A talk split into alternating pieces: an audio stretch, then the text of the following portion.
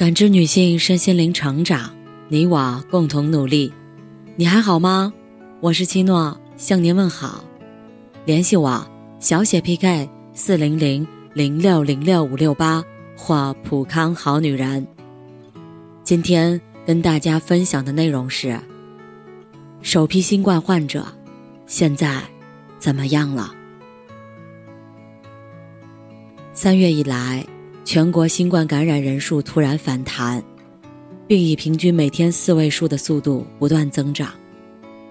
学校停课，居家办公，排队核酸。人们在一夜之间仿佛回到两年前那个至暗时刻。身处武汉的彭博，每天都在关心各地疫情的最新进展。自从抗疫局势重又严峻。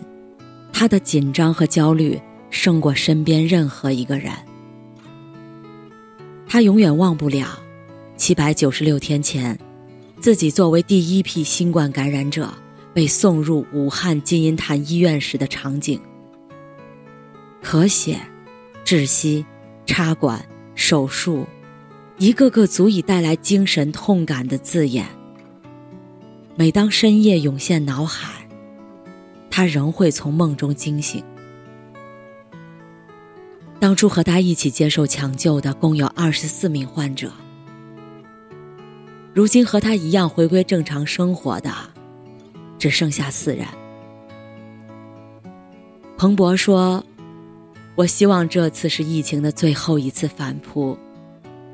那段治疗的日子太痛苦，你们千万不要有这样的经历呀。”二零二零年一月十九日之前，彭博一直认为自己是世界上最健康的人。退伍以来，彭博从没有去过医院。凭借卖力工作，他早早买房结婚，有了自己可爱的女儿，还把双方的父母接来了武汉。这种情况下，彭博的发热症状来得毫无预兆。他拗不过妻子的劝说。慢吞吞来到医院挂号，一边排队等门诊，一边看第二天的工作安排。没有预想中的拿药走人。彭博发现，医生在给自己做检查时，一点点皱起眉头。当天下午，彭博收到住院治疗的诊断结果。他想要反驳，突然觉得脸上蒙了一层湿毛巾。不仅刚到嘴边的话说不出来，呼吸也连带着胸口一阵刺痛。此后几天，彭博住进隔离病房。他不知道身体出了什么问题，只是病房外来回窜动的脚步声，带给他一种莫名的恐慌。住院一周，他不知是心理作用还是身体原因，呼吸越来越困难。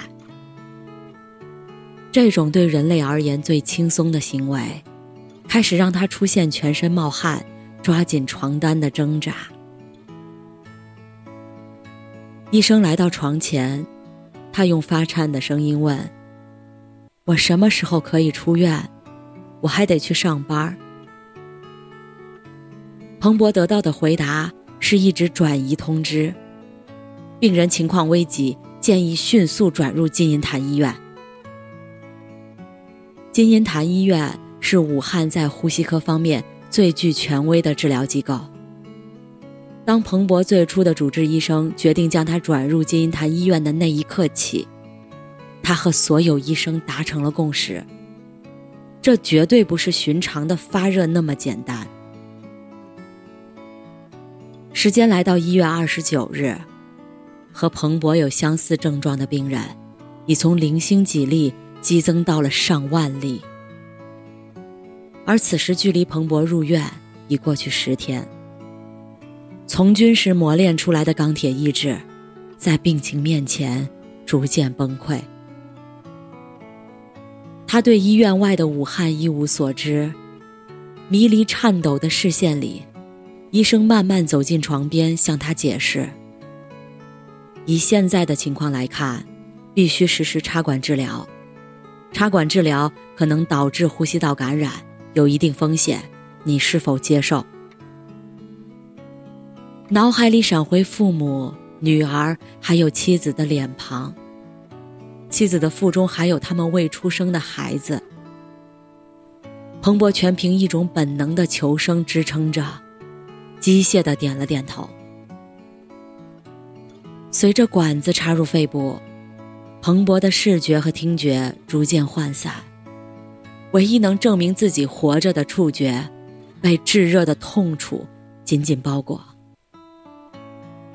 插管治疗没有延缓病情，短短二十天，彭博的妻子。一共收到了四份病危通知书。很快，彭博的呼吸系统彻底衰竭，医院不得不继续采取埃克莫治疗，也就是利用人工肺和人工心脏，在病人的体外进行呼吸循环。彭博再次醒来时，已是三月四日。他没有认出镜子里的自己。两边脸颊变成了一团松垮的虚肉，全靠颧骨撑着。当初被撑得满满的住院服，如今像一块布挂在肩上。他很快从医生口中得知，自己昏迷了半个多月里，体重整整减了四十斤。彭博醒后第三天，医生告诉他，他的情况已逐渐稳定。可以撤掉埃克莫。这是彭博患病以来听到的第一个好消息。从一月到三月，他本以为的一场寻常感冒，让他在医院整整待了两个月。看着医生从自己身上拆除人工肺，彭博预想自己能在第二个孩子出生前健康的回归家庭。然而，再次被推入重症病房的场景，将彭博从美好的预想中彻底抽离。拆除埃克莫后不到五天，他出现肺部大量出血的现象，血色素不到半小时的时间里，从十克下降到了五克。彭博隐隐看到自己在急救室里，医生和护士们在眼前匆忙走动。突然，眼前一晃，他发现自己依然躺在病房。很快，他又听到自己被送往急诊室，病床轮子压过走廊时的轱辘声。频繁被送入手术室抢救，彭博开始分不清现实和梦境的区别。他感觉自己就像在做一个无限嵌套且永远不会醒来的梦。身体上的病痛可以凭借意志抵抗，精神上的消耗却是无底的深渊。此时的彭博，除了在新冠肺炎的折磨下变得异常虚弱，更患上了创伤应激综合症。为了维持精神状态的稳定，他每天需要吞服大量的药物。一天早上，医生刚走进病房。看到彭博在床上侧翻着身体，脸涨成青紫色，露出被子的左手紧攥着输氧管。你怎么把输氧管给拔了？医生又急又气，大声呵斥：“你想死吗？你这家伙越来越不行了。”蓬勃的双眼蓄满泪水，却没有将眼泪挤出眼眶的力气。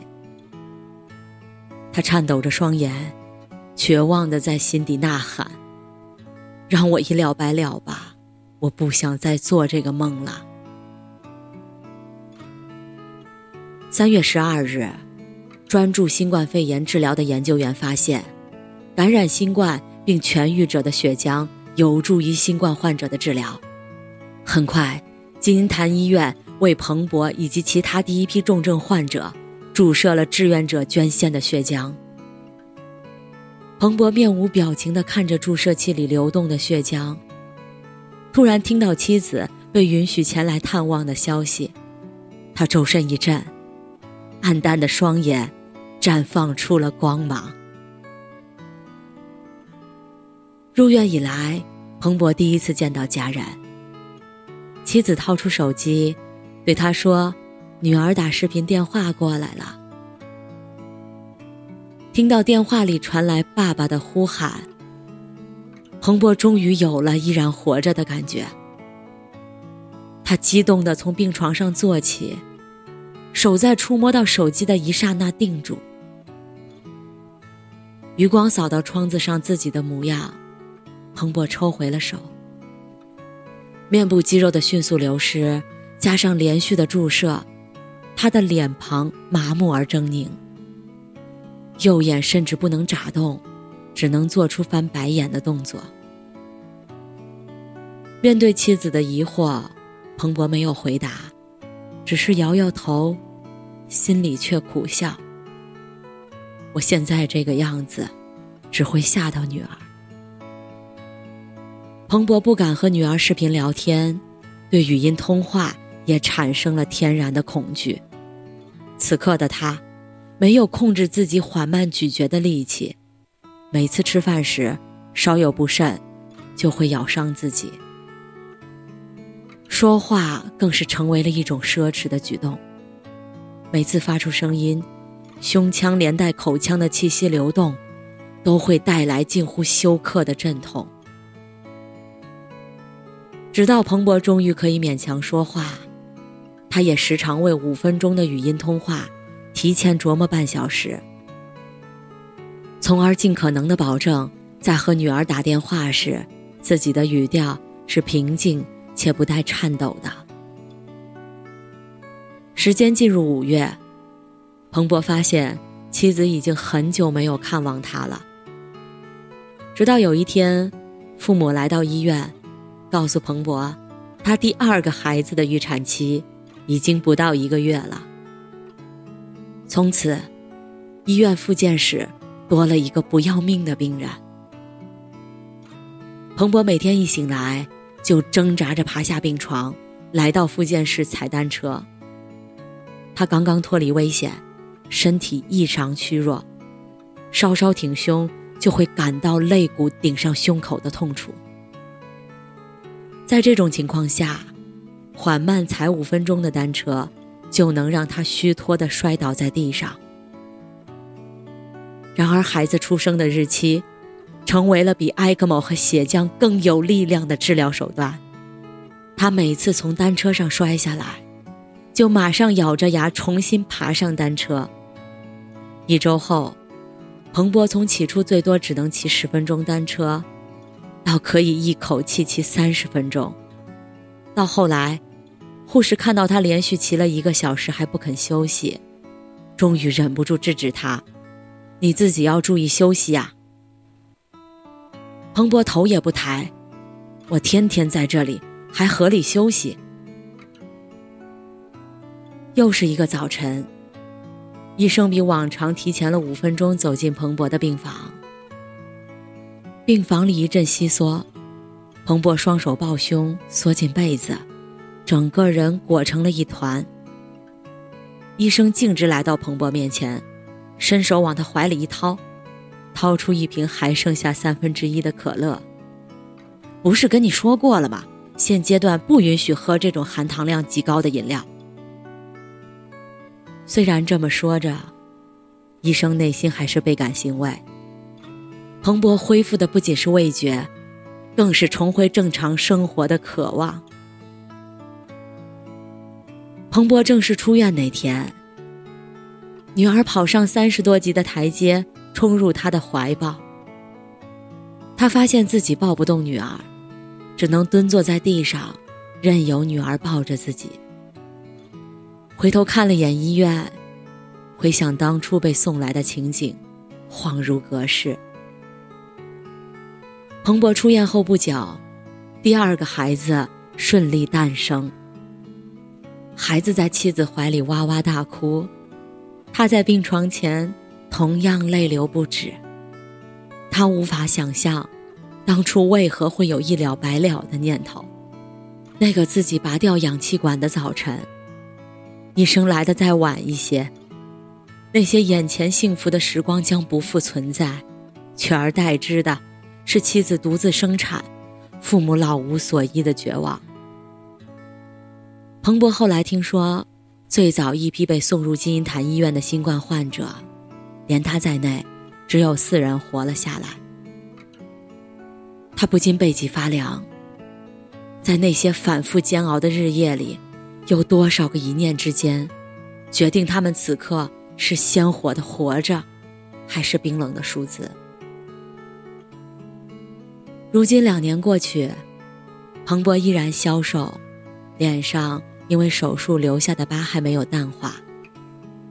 不过这些已经不妨碍他抱着两岁的孩子时，露出幸福的笑容。此时此刻。疫情再次反弹。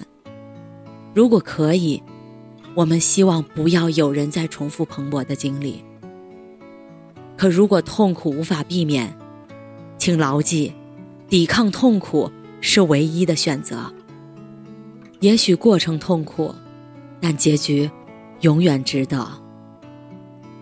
正如少有人走的路开篇的那句震耳发聩的话：“人生。”本就苦难重重，无论是个人层面的病痛折磨，还是社会层面的疫情反复，以及未来的各种挑战，命运会改变痛苦的方式，却从不会停止苦难。